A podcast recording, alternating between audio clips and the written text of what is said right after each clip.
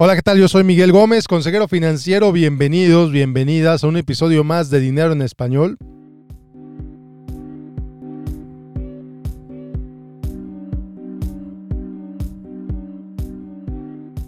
El de hoy te voy a platicar sobre el cambio, sobre cuatro pasos que puedes seguir para poder cambiar eso que no has podido cambiar tu relación con tu cuerpo, tu peso, tu relación con tu dinero, el por qué no puedes ahorrar o el por qué no puedes gastar, el por qué no puedes cambiar la relación con tu pareja, por qué no has podido cambiar la relación con tu jefe, con tu jefa, con tus compañeros de trabajo, con tus propios hijos. Entonces, eso que has querido cambiar tantas veces, ¿por qué no lo has logrado? ¿Por qué no lo has podido hacer? Y te ofrezco cuatro pasos para lograrlo, para finalmente hacerlo. Ahora esto no me lo inventé yo, no es algo que yo me saqué de la manga. Esto salió de un video que te voy a poner, a la, liga al video. Es un, es un psicólogo organizacional que se llama Benjamin Hardy. Y Benjamin Hardy está revisando un libro que se llama Immunity to Change. Immunity to Change es un libro bien interesante, escrito también por dos psicólogos que básicamente habla del por qué nos cuesta tanto trabajo cambiar. ¿Por qué nos cuesta tanto trabajo cambiar? Y resulta que de acuerdo a estos autores, como nos lo cuenta Benjamin Hardy, de acuerdo a estos autores, esta resistencia al cambio viene de nosotros mismos. Tenemos todas las ganas de cambiar, o eso decimos. Tenemos todo el deseo de cambiar, o eso creemos. Queremos cambiar eso que ya nos tiene hartos. Nos tiene tan hartos que no lo hemos cambiado. Nos tiene tan frustrados que no, lo hemos podido cambiar a pesar de que lo hemos intentado tantas veces. Entonces, estos psicólogos, estos autores de este libro, em, Lisa, eh, los autores se llaman Lisa, aquí en mis notas, en mis notas, Robert Keegan y Lisa Laszlo Leahy escribieron este libro, Immunity to Change. Y en él explican, bueno, es que en realidad sí, sí quieres cambiar. Sí, sí quieres cambiar, al menos conscientemente quieres cambiar. Pero la principal razón por la que no cambias es la historia que te cuentas del por qué como estás, estás bien. Entonces, mientras sigas creyéndote esa historia de, así como estás, estás bien, no lo vas a poder cambiar.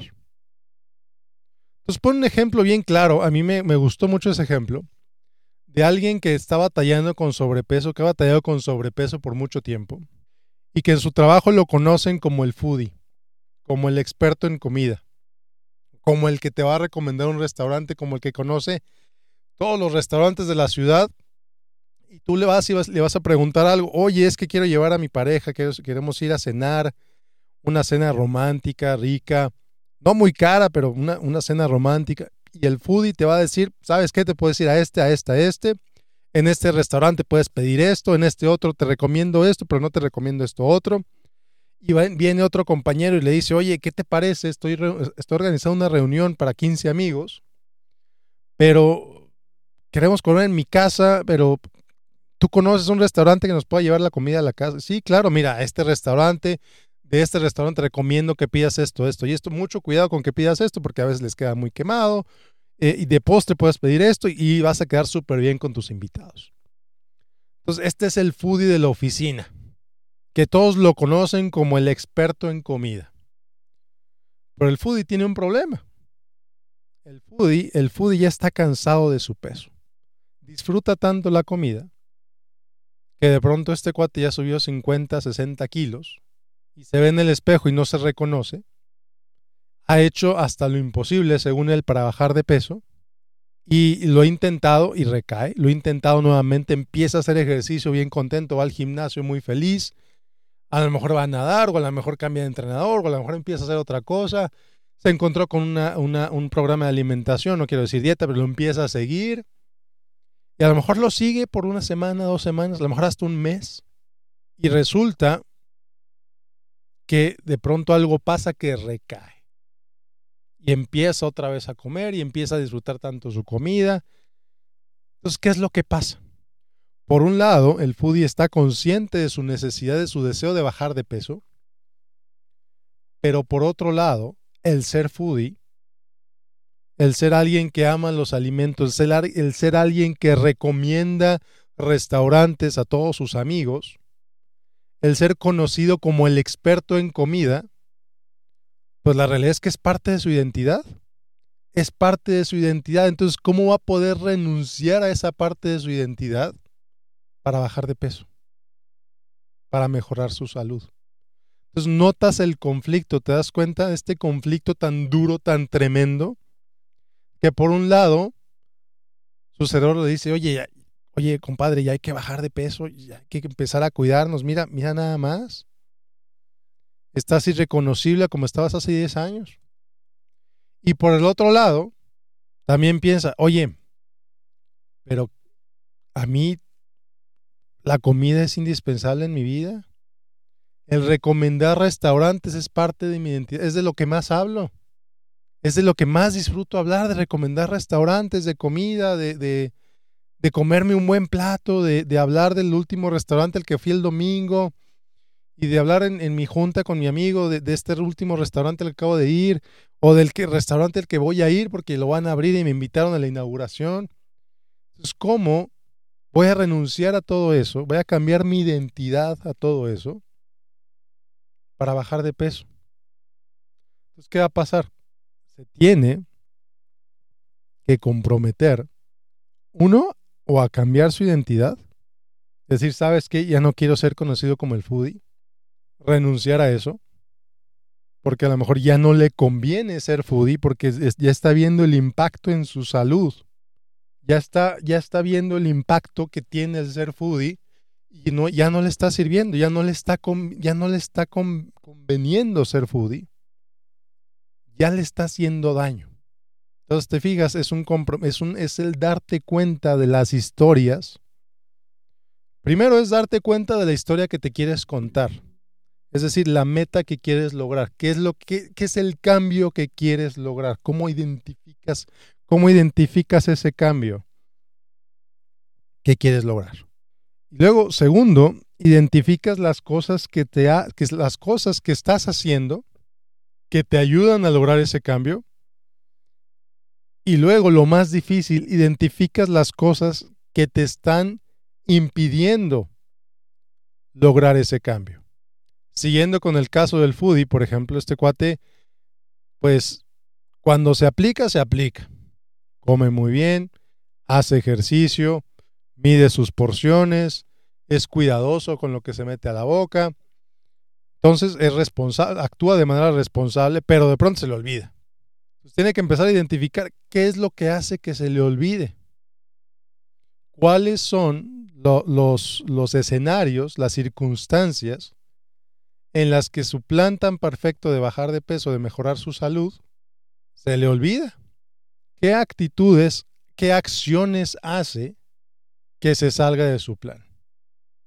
Entonces, esas acciones lo que sigue es identificar cuál es la historia que se está contando para tomar esas acciones. Le llaman en el libro este Hidden Commitments. ¿Cuáles son los compromisos escondidos? Yo le diría, ¿cuáles son las historias que te has contado ¿Cuáles son las historias que te cuentas para no, para no hacer ese cambio en tu vida? Vamos a dejar al foodie en paz un momento. Vamos a pensar que lo que quieres hacer es mejorar tus finanzas. Ganas muy bien, te va muy bien en tu trabajo, te va mejor que como te iba hace 10 años, por ejemplo. Y resulta que nomás no puedes ahorrar. Nomás no puedes ahorrar. Llega el dinero y te lo gastas. Entonces, ¿cuáles son las ideas a pesar de que ya no te falta nada, a lo mejor hace unos años apenas te alcanzaba para comer, a lo mejor hace algunos años, eh, pues te la vida es difícil, pero ya no. Ya no, porque ya puedes ir a la tienda a comprar lo que tú quieras, ya puedes comer lo que tú quieras comer, ya puedes comprar lo que tú quieras gastar porque ya ganas bastante bien. Yo sé que así son muchos de mis escuchas, por eso estoy hablando así. Yo sé que esto les pasa a muchos de ustedes que te está yendo mucho mejor que hace muchos años, que hace 10 años a lo mejor. Y aún así el dinero se te acaba. Has intentado empezar a ahorrar a lo mejor y no has podido empezar a ahorrar. ¿Por qué? ¿En, ¿En realidad tienes ese compromiso para ahorrar? Si tienes ese compromiso para ahorrar, para invertir, para mejorar tus finanzas, entonces tenemos que empezar a identificar cuáles son las historias que te has contado hasta ahora, cuáles son los compromisos ocultos que te obligan subconscientemente a acabarte el dinero. ¿Cuáles son las historias que aprendiste desde niño, desde niña, que te enseñaron que el dinero te lo gastas cuando lo tienes? Porque quién sabe si mañana va a haber más. Porque quién sabe si mañana vas a seguir recibiendo, si mañana vas a tener más dinero, pues mejor me lo gasto. ¿Para qué ahorro? ¿Para qué ahorro si quién sabe si voy a seguir vivo mañana? Eso es la mentalidad de muchos latinos, ¿eh? de muchos mexicanos. Muchos latinos, muchos hispanos vivimos así, viven así. Pues si a lo mejor mañana amanezco muerto, pues mejor me gasto todo ahorita. ¿Y qué pasa? Pasaron 30 años, nunca te moriste, nunca ahorraste, llegas a, mayor de edad, llegas a, viejo, como decimos en México, llegas a viejo, vivito y coleando y sin ahorros. Y no ahorraste porque tenías miedo que te ibas a morir al día siguiente. Entonces date cuenta cuáles son esas ideas, cuáles son esas historias que a lo mejor oíste de tus abuelos, que a lo mejor oíste de tus padres, que a lo mejor te dijo algún amigo, que a lo mejor tú lo has vivido y ya no te sirven esas historias. Ya no te sirve creerte eso, ya no te conviene creerte esas historias. Es momento de identificar esas historias, de revisar para atrás, revisar tu pasado, revisar cuáles son esas historias que te hacen pensar que necesitas gastarte todo el dinero. Oye, es que yo creo que si a mi esposa no le compro lo más caro, mi esposa no me va a querer. Entonces le compro lo más caro de todo. Oye, espérate, le compras lo más caro, pero están ahorrando, están invirtiendo. ¿Le sirve de algo a tu esposa? Oye, ¿en realidad tu esposa quiere lo más caro o es tu suposición que tu esposa quiere lo más caro? A lo mejor tu esposa está muy bien simplemente con sabiendo que está siendo responsable con las finanzas. ¿De qué se pelean respecto a dinero tu pareja y tú? ¿De que gastan de más? ¿O de que ahorran mucho? ¿Cuáles son las peleas más comunes con tu pareja? ¿Que ahorran mucho o que gastan mucho? Está interesante, ¿verdad? Está interesante la pregunta. Entonces, esa pregunta, la respuesta a esa pregunta viene con las historias que te cuentas. Yo he conocido esposos muy gastalones. He conocido hombres que gastan tanto dinero en quién sabe en qué, pero lo gastan. También he conocido mujeres muy gastadoras. También he conocido hombres muy responsables con sus finanzas y mujeres muy responsables con sus finanzas, con las finanzas de la familia. Y aquí no vas a dejar mentir. ¿Quién es el encargado de las finanzas en la casa, la esposa o el esposo? Si son, si son pareja o quiénes son los y aquí no me importa si es hombre o mujer, no me importa.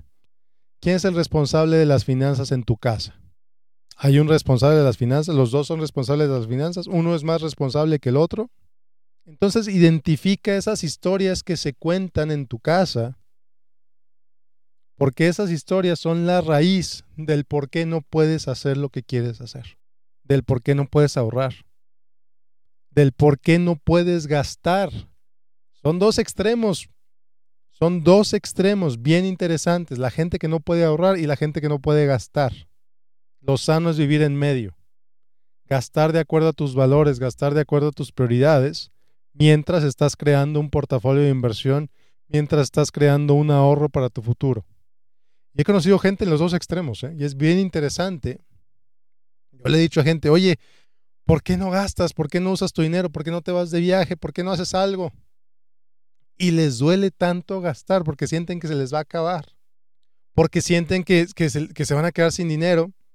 Entonces ni lo usan, ni lo disfrutan, pero ahí lo tienen. Y por el otro lado, gente que no ahorra, gente que no invierte porque siente que se va a morir mañana, porque siente que, que si ahorra y se muere, pues se lo va a gastar la, la pareja. Fíjate qué, qué, qué, tipo de mentalidad existe. Y mucha gente tiene esa mentalidad. ¿eh? Me he topado con más de 10 personas, fácilmente las he contado. Me he topado con más de 10 personas que cuando hablo con ellas de dinero me dicen, ¿sabes qué? Yo no ahorro porque si me muero mi esposa se va a gastar el dinero yo no lo voy a disfrutar. Mejor me lo gasto. ¿Y qué pasa? Pues si se mueren, pues si se mueren, si se murieron, no dejaron dinero, pues fantástico. Pero llegan a los 70, a los 80 años, a los 90 años, sin ahorros, esperando a ver de qué van a vivir, esperando que sus hijos se apiaden de ellos, porque nunca ahorraron, porque qué tal si se mueren mañana. Entonces, identifique esas historias, date cuenta de esas historias que te cuentas, que te contaron en tu casa, que te crees, que no son ciertas, y empieza a modificar esas historias. ¿Sabes qué? Ya no me sirve creer eso, ya no me sirve vivir así. Es momento de hacer algo diferente. Entonces, cuando empiezas a cambiar esas historias, entonces la motivación de hacer las cosas diferentes llega, porque de pronto cambian tus actitudes, cambian tus prioridades, cambian tus valores y el cambio llega más fácil. ¿Qué pasaría si el foodie del que hablábamos hace rato dijera, sabes que ya no quiero ser foodie? Ahora quiero ser conocido como el, el señor Fit. Y quiero que en lugar de que me vengan a pedir recetas, que en lugar de que vengan a pedir recomendaciones de restaurantes, quiero dar recomendaciones de salud. Quiero que la gente me vea y me diga, oye, ¿cómo le hiciste para estar así? Yo quiero hacer eso. En lugar de que la gente venga a preguntarme por restaurantes, yo quiero que la gente venga a preguntarme por qué como, por qué me veo tan bien. Imagínate nada más que el foodie se diga eso. Entonces, cuando te comprometes, imagínate que el foodie haga eso, que diga, sabes que ya no quiero ser foodie, ya quiero ser conocido como una persona fit, y que todo mundo me pregunte cómo le hice para ser fit. Entonces, cambia tu identidad. Cambia tu identidad. Cuando, cambia tu identidad, empiezas a cambiar tus acciones, empiezas a cambiar tus, tus actitudes, empiezas a cambiar todo en tu vida. Y yo no dudo que este cuate que antes era foodie, en menos de dos años va a ser el fit y la gente le va a preguntar, le va a pedir sus consejos de cómo ser fitness. Yo sigo una muchacha en Instagram, tengo una cuenta en Instagram, una cuenta personal que no publico en ella desde hace quién sabe cuántos años. Pero tengo, sigo una muchacha, voy a poner la liga en, en, en las notas del episodio, se llama Emma Gets Fit. Es una muchacha con un sobrepeso mórbido. Absurdo. Increíble. Y esta muchacha se aplicó y ha bajado 150 libras más de 60 kilos. Hay gente que, hay mujeres en México que, no pesan ni eso. Bueno, pues esta muchacha subió 150 libras. Por diversas razones. Y ya las bajó. Y es una inspiración para miles de personas cómo lo hizo. Y qué es lo que está haciendo. Y ahora esta muchacha, Emma, creo que sí es Emma, creo que sí es Emma, creo que sí. Ahora ofrece servicios de coaching para ayudarle a otras personas que hagan lo que ella logró hacer. Imagínate nada más qué inspirador es eso. Entonces tú puedes cambiar si tú quieres cambiar y si te cambias las historias en tu cabeza que te impiden cambiar o que te han impedido cambiar. Cambiar esas historias te cambia tu vida. Así de sencillo y con toda claridad te lo digo. Cambia las historias que te dices y vas a cambiar tu vida.